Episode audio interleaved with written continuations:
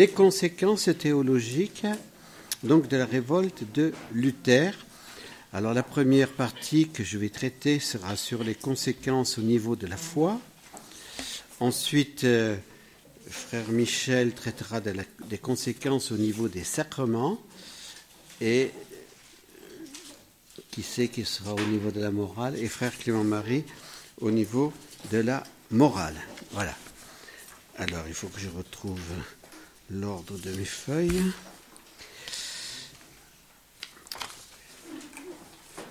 Cette partie devrait nous permettre de mieux comprendre justement ces, conséquences. Donc, des, faits objectifs. Hein. On ne cherche pas les, les intentions, quelles sont les intentions, etc. Non, a les conséquences. Le dernier rapport de la commission luthéro-catholique romaine sur l'unité du conflit à la communion, donc le titre c'est Du conflit à la communion, commémoration luthéro-catholique commune de la réforme en 2017, devrait nous aider à comprendre sans passion les conséquences théologiques de la, révolte de, Luther. Donc ce document est, téléchargeable sur le site du Vatican. Notre forum n'a pas pour but de déterrer, de déterrer la hache de guerre pour reprendre les guerres de religion, mais de comprendre les raisons de nos divisions entre chrétiens pour arriver à l'unité que Jésus veut et pour laquelle notre Seigneur a prié avec ardeur dans sa prière sacerdotale qu'il soit un pour que le monde croie. Nous devons dire aujourd'hui à nos frères séparés ce que saint Augustin disait aux donatistes Vous êtes nos frères parce que vous avez reçu le même baptême que nous, au nom du Père et du Fils et du Saint-Esprit. Mais parce que vous êtes nos frères, parce que Jésus n'a fondé qu'une seule Église, une sainte catholique et apostolique, nous devons, avec l'action du Saint-Esprit et l'aide de la grâce, surmonter nos divisions pour arriver à la pleine unité. Pour le moment, hélas, nous ne partageons pas encore la même foi. Mais nous ne devons pas nous décourager. Donc au numéro 30 du texte œcuménique dont je viens de vous parler, il est dit Le pape Benoît XVI, lorsqu'en 2011 il a visité le monastère augustinien d'Erfurt, où Luther avait passé six ans environ de sa vie de moine, disait Ce qui a animé Luther, c'était la question de Dieu, qui fut la passion profonde et le ressort de sa vie et de son itinéraire tout entier. Comment puis-je avoir un Dieu miséricordieux? Cette question lui pénétrait le cœur et se trouvait derrière chacune de ses recherches théologiques et chaque lutte intérieure. Pour Luther, la théologie n'était pas une question académique, mais la lutte intérieure avec lui-même, et ensuite c'était une lutte par rapport à Dieu et avec Dieu. Comment puis-je avoir un Dieu miséricordieux? Que cette question, disait Benoît XVI, ait été la force motrice de tout son itinéraire, me touche toujours à nouveau profondément, qui en effet se préoccupe aujourd'hui de cela, même parmi les chrétiens? Que signifie la question de Dieu dans notre vie, dans notre annonce La plus grande partie des gens, même des chrétiens, tient aujourd'hui pour acquis que Dieu, en dernière analyse, ne s'occupe plus de nos péchés et de nos vertus.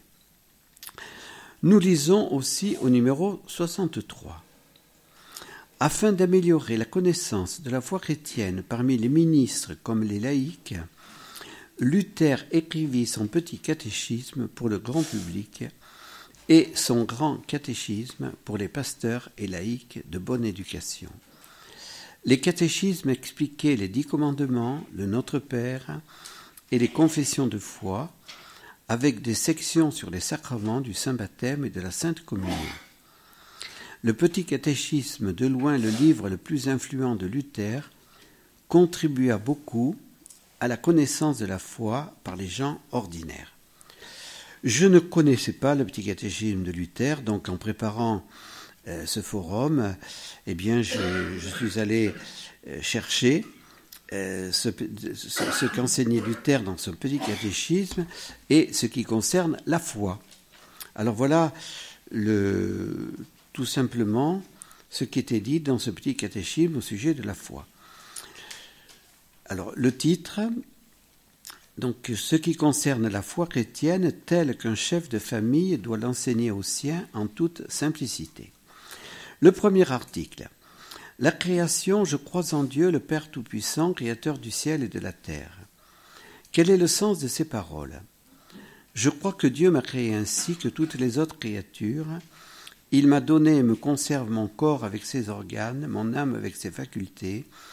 Il me donne tous les jours libéralement la nourriture, le vêtement, la demeure, la famille et toutes les choses nécessaires à l'entretien de cette vie. Il me protège dans tous les dangers, me préserve et me délivre de tout mal, et cela sans que j'en sois digne par sa pure bonté et sa miséricorde paternelle. Je dois, pour ses bienfaits, le bénir et lui rendre grâce, le servir et lui obéir, c'est ce que je crois fermement. Donc, premier article, la création. Deuxième article, la rédemption. Je crois en Jésus-Christ, son Fils unique, notre Seigneur, qui a été conçu du Saint-Esprit, qui est né de la Vierge Marie, a souffert sous Ponce Pilate, a été. Donc là, nous retrouvons le symbole des apôtres. Quel est le sens de ces paroles? Je crois que Jésus-Christ, vrai Dieu, né du Père de toute éternité, vrai homme né de la Vierge Marie, est mon Seigneur.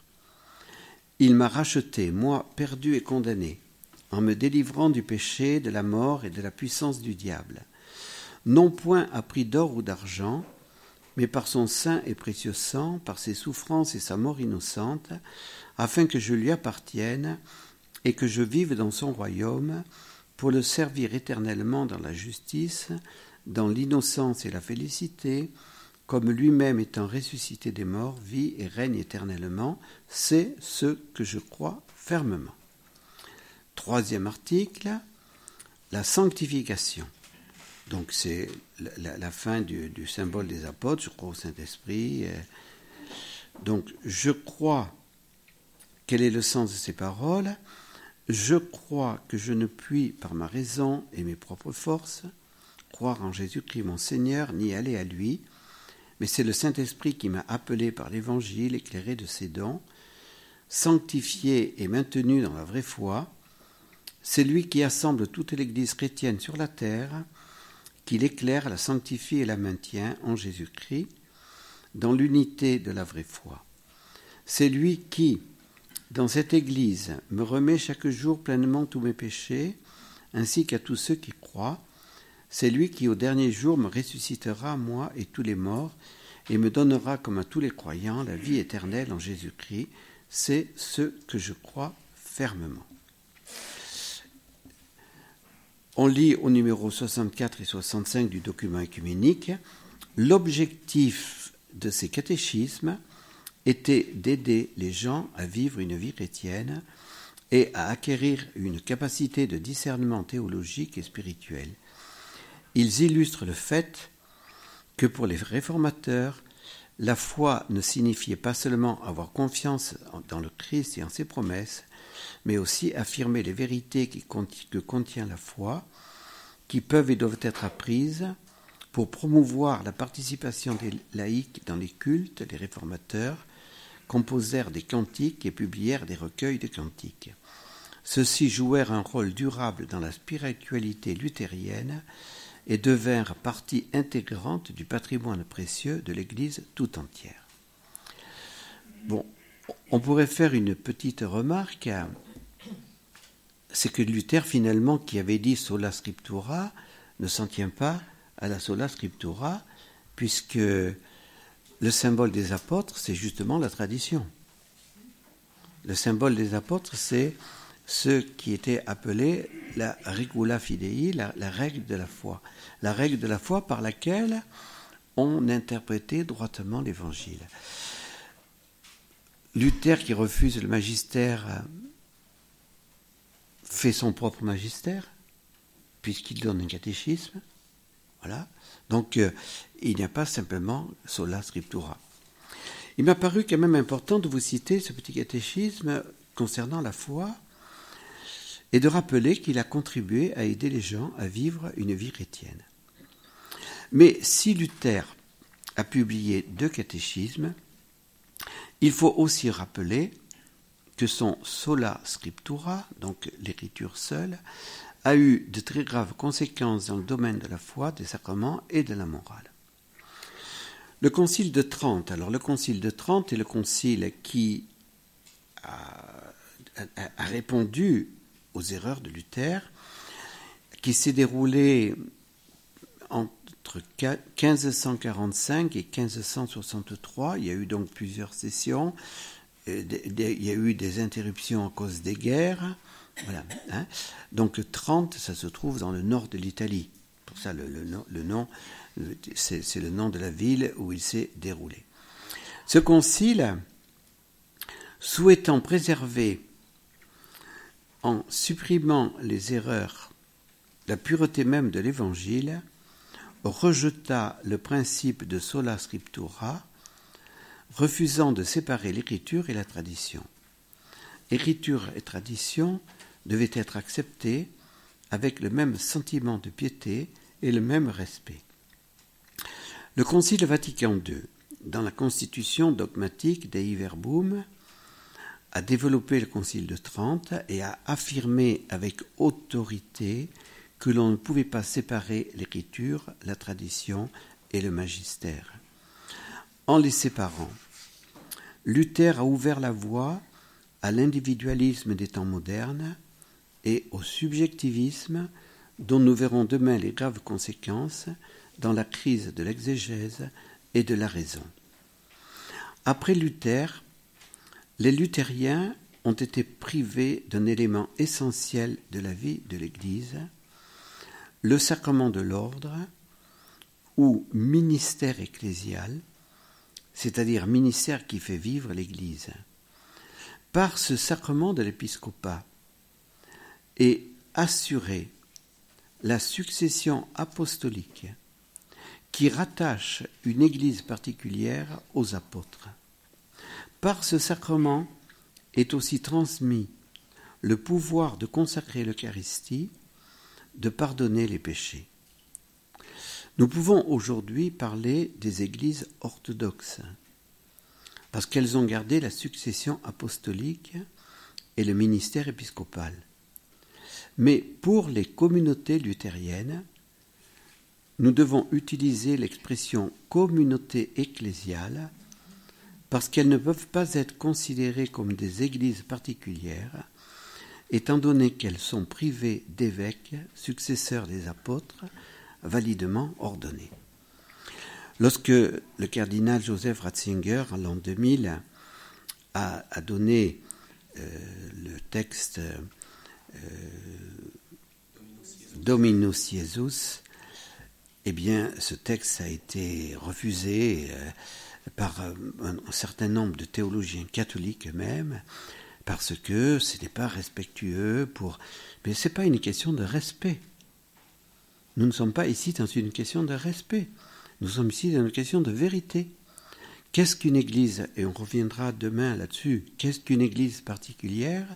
Une église particulière, c'est une église qui a à sa tête un évêque validement ordonné en communion avec, avec le successeur de Pierre. Et, donc, s'il n'y a pas cet évêque validement ordonné, eh bien, nous n'avons pas une église particulière, mais nous avons une communauté ecclésiale.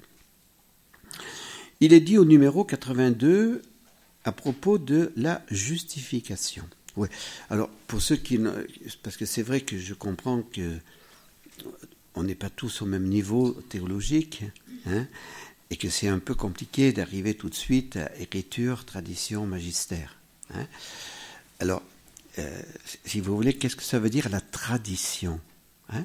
La tradition, c'est cette, dire, cette, cette transmission, cette transmission de la foi qui, qui, prend sa source en Jésus, le Verbe de Dieu, qui a déjà commencé dans l'Ancien Testament, mais qui arrive en plénitude avec Jésus, le Verbe de Dieu, qui, qui communique à ses apôtres hein, tout, ce qu'il est. Hein. il est.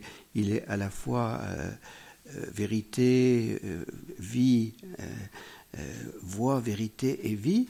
Et la tradition, ben, c'est tout cet ensemble vivant. Donc l'évangile qui est compris, interprété par les saints, par les pères, et qui nous arrive aujourd'hui avec la force de l'Esprit Saint. Voilà, c'est tout ça la tradition.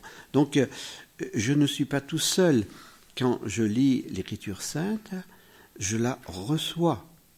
Je la reçois de cette grande tradition qui me relie, qui me, qui, qui va jusqu'à Jésus. Et puis, pour que je reçoive bien, je dirais, cette écriture interprétée par la tradition des pères et des saints, j'ai le magistère. Et donc, qu'est-ce que le magistère? Eh bien, c'est le pape et les évêques unis à lui, mais pas simplement le pape et les évêques d'aujourd'hui, c'est euh, tout l'enseignement qui a été donné avec autorité depuis le premier pape Pierre jusqu'à aujourd'hui. Voilà. Eh bien, euh, le, Concile Vatican II nous dit on ne peut pas séparer les trois. Hein, euh, c'est Jésus lui-même qui a voulu ainsi. Et c'est pour ça qu'il manque justement à l'Église luthérienne ce magistère. Voilà. Et, c'est un manque très, fort, et que finalement, d'un certain côté, Luther crée une nouvelle Église. Il crée une nouvelle Église. Et, et lui-même se pose, en quelque sorte, en magistère parallèle. Il est dit au numéro 82 à propos de la justification. Alors là aussi, c'est, une question difficile. On va essayer de l'expliquer simplement. Donc le Concile rejeta explicitement à la fois la doctrine pélagienne de justice par les œuvres et la doctrine de justification par la foi seule. Alors, qu'est-ce que c'est la doctrine pélagienne? Pélage était un moine breton qui a vécu à Rome au temps de saint Augustin. Et Pélage disait que l'homme était capable de bonnes œuvres sans avoir besoin de la grâce. Il n'avait la capacité. Et saint Augustin s'est opposé à Pélage pour dire non, il n'y a que l'homme ne peut être sauvé que par la grâce il n'a pas la puissance par lui-même d'accomplir des bonnes œuvres s'il n'a pas la grâce de Dieu. Voilà. Alors donc, le, le Concile va, rejeter euh, explicitement cette doctrine de Pélage. Il déclare que l'essence de la justification n'est pas la simple rémission des péchés, mais aussi la sanctification et la rénovation de l'homme intérieur grâce à un amour surnaturel. Alors, je reprends le mot pour vous expliquer un petit peu plus. Justification. Ça veut dire que euh, euh, quelqu'un est déclaré juste par Dieu. Hein. C'est comme, euh, bon, vous êtes vous êtes condamné par Mediapart, par exemple, pour les canards enchaînés, pour dire hein, des choses, voilà, hein, des, choses qui, nous touchent en ce moment euh, dans, les médias. Eh bien, le juge va déclarer que vous êtes coupable ou que vous êtes innocent. Donc, justifier, ça veut dire le juge déclare que vous êtes juste. Voilà. Donc, la question du salut, c'est que pour être sauvé, il faut que Dieu nous déclare juste. Comment va-t-il nous déclarer juste? En fonction des bonnes œuvres que nous aurons faites C'est la question qui taraude les musulmans. Hein, puisque dans l'islam, on dit, l'imam vous dit, hein, puisque le, musulman arrive, est-ce que je vais être sauvé, est-ce que je ne vais pas sauver? Ben, Tu seras sauvé si la, balance penche du bon côté. Si tu as plus de mauvais que de bons, tu ne seras pas sauvé. Bon, ça fait réfléchir. Et donc, euh, Luther, cela faisait beaucoup réfléchir aussi. Donc, euh, est-ce que je suis sauvé par mes bonnes œuvres ou est-ce que je suis sauvé par la grâce de Dieu? Et donc, pour la justification par la foi seule de Luther, c'est que Dieu, me considérant ne regarde pas mon péché, Mais entre Dieu et moi, il y a Jésus et sa croix. Et donc Dieu, dans la, la, croix de son Fils, eh bien, euh, me justifie parce que c'est lui qui a payé pour moi. Voilà. Mais il va y avoir une grande différence ici, c'est que, voilà, je, vais encore euh, y revenir là-dessus, c'est que le Concile de Trente dit, ce n'est pas simplement déclarer quelqu'un juste pour sa rémission de péché, mais c'est aussi la sanctification, la rénovation de l'homme intérieur grâce à un amour surnaturel. Le but de la justification est la gloire de Dieu et du Christ et la vie éternelle. On peut perdre la grâce de la justification en commettant un péché mortel et pas seulement en perdant la foi. Toutefois, on peut la regagner à travers le sacrement de pénitence. C'est ce qu'enseigne le Concile de Trente. Le Concile déclare que la vie éternelle est une grâce, pas seulement une récompense. La question de la justification a beaucoup divisé catholiques et luthériens. En 1999, une étape importante a été franchie. Grâce à la signature d'une déclaration commune sur la doctrine de la justification qui a réjoui Jean-Paul II. Cette déclaration commune, cependant, n'a pas permis la pleine unité, mais elle a été une étape importante sur le chemin de l'unité. Donc nous n'avons pas encore la même doctrine concernant la justification. Mais nous reconnaissons, catholiques et luthériens, que la grâce de la justification, par laquelle Dieu déclare juste un pécheur, est une grâce gratuite, méritée uniquement par les mérites du Christ Rédempteur. Aucun pécheur ne peut mériter une telle grâce. Avec Saint Paul, nous affirmons que tous les hommes sont pécheurs et que tous ont besoin de la miséricorde de Dieu pour être sauvés. Donc, luthériens et catholiques, nous sommes d'accord sur ce point. Mais, mais, demeure encore une très grande différence dans la théologie catholique et la théologie luthérienne. Luther affirme bien que le pécheur est justifié par sa foi au Christ rédempteur, mais il n'est pas sanctifié. L'Église catholique enseigne quant à elle que la grâce sanctifiante et les vertus théologales de foi, d'espérance et de charité sont infusées au moment du baptême à celui qui est justifié. Pour Luther, nous demeurons pécheurs, mais Dieu, en contemplant son Fils, ne considère pas nos péchés. Il nous justifie même si nous demeurons pécheurs. Et la doctrine luthérienne a été ainsi résumée simul justus et peccator, en même temps juste et pécheur. Cette position de Luther va avoir plusieurs conséquences. L'Église sur la terre n'est de fait pour Luther qu'une Église de pécheurs et non, et non une Église de saints. Et ça c'est très grave. Les pères pourtant enseignaient, en parlant du sacrement de l'Eucharistie, sancta sanctis, les choses saintes aux saints. Voilà, hein. on ne peut pas donner le sacrement de l'Eucharistie à quelqu'un qui n'est pas baptisé. Donc, il faut être baptisé, avoir été sanctifié pour recevoir le sacrement de l'Eucharistie. Autre conséquence, si nous demeurons pécheurs, tout en étant justifiés, le culte des saints doit être supprimé. C'est ce qu'a fait Luther. Si le culte des saints est supprimé, celui de la Vierge Marie l'est aussi. Du temps de Luther, il n'y avait pas eu encore les dogmes de l'Immaculée Conception et de l'Assomption. Ces dogmes n'auraient pas été acceptés par Luther, comme ils ne le sont pas par les luthériens d'aujourd'hui. Les deux prochaines interventions vont parler des différences au sujet des sacrements et de la morale. je voudrais, avant de conclure, souligner la grande miséricorde de Dieu.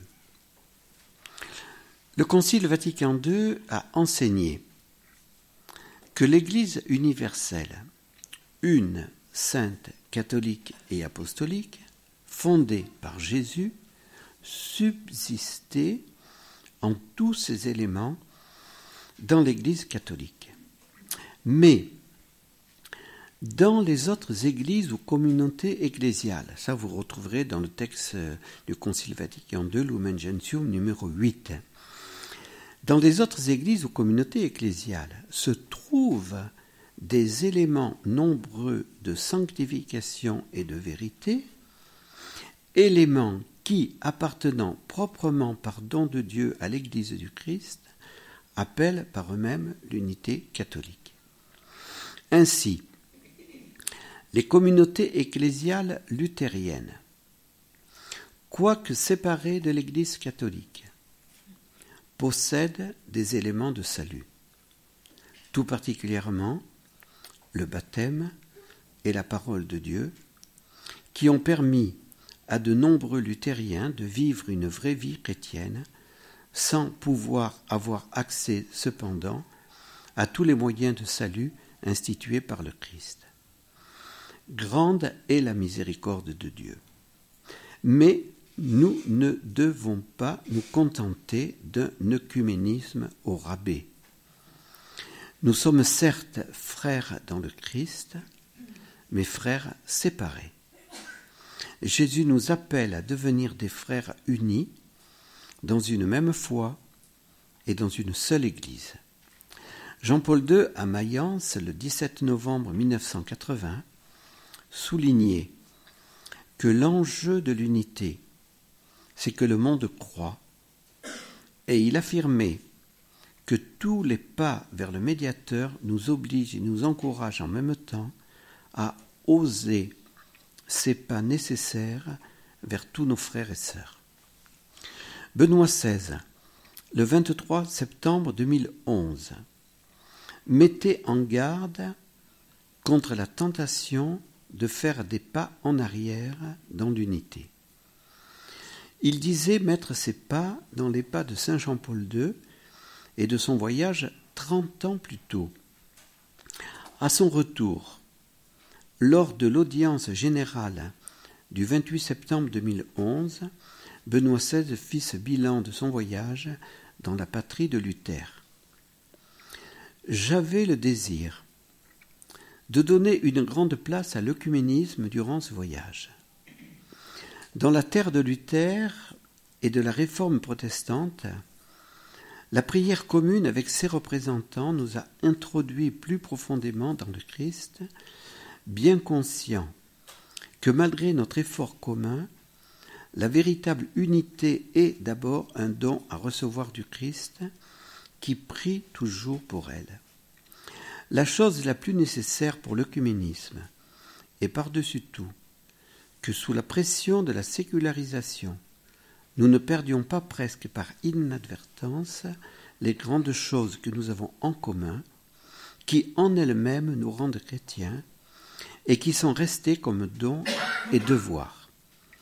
C'était l'erreur de l'âge confessionnel, d'avoir vu en majeure partie seulement ce qui sépare, et de ne pas avoir perçu de façon existentielle ce que nous avons en commun dans les grandes directives de la Sainte Écriture et dans les professions de foi du christianisme antique.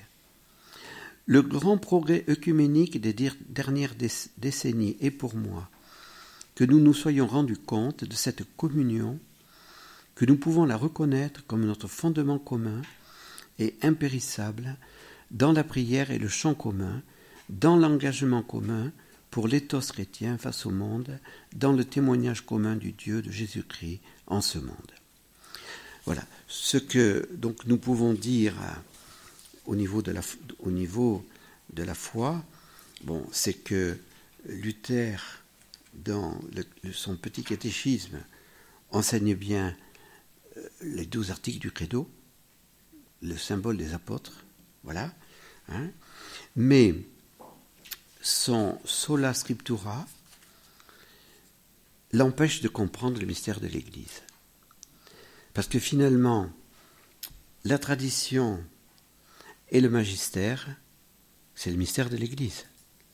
La tradition, c'est justement cette Église que Jésus a instituée, par laquelle nous sont transmis la foi, les sacrements, l'éducation chrétienne. Le magistère, c'est cette Église qui n'est pas simplement une Église spirituelle dont a parlé frère Benoît tout à l'heure. C'est pas une Église spirituelle, c'est une Église concrète. On dira, on le redira demain, une Église historique, une Église fondée par Jésus avec une constitution hiérarchique que Jésus a voulu, les douze et à la tête des douze Pierre. Donc, en refusant la tradition et en refusant le, magistère, eh bien, euh, la, grande, on peut dire, euh, hérésie, finalement, dans laquelle tombe, euh, dans tombe Luther, c'est qu'il ne comprend plus le mystère de l'Église, et il ne comprend plus ce que les pères de l'Église n'ont cessé de dire, hors de l'Église, pas de salut. Puisque je ne peux pas recevoir le Christ sans l'Église. Le Christ et l'Église ne font qu'un. Et c'est pour ça que Saint Augustin a bien compris le mystère de l'incarnation, hein, à la suite de Saint Paul, en disant il y a le Christ, la tête, et il y a le Christ total, c'est le Christ tête et les chrétiens qui forment l'Église. Voilà. Et, c'est cela hein, qui est la, réalité vivante. Et, ce que l'Église transmet dans sa tradition, eh bien, elle se transmet elle-même en nous transmettant le Christ. Voilà. C'est tout cela qui est, la, grande perte, la grande perte. Et, il faut que nous aidions nos frères euh, luthériens à redécouvrir le mystère de l'Église, et peut-être qu'ils le redécouvriront grâce au, document exceptionnel du Concile Vatican II, hein, puisque le Concile Vatican II a tout été centré sur le mystère de l'Église.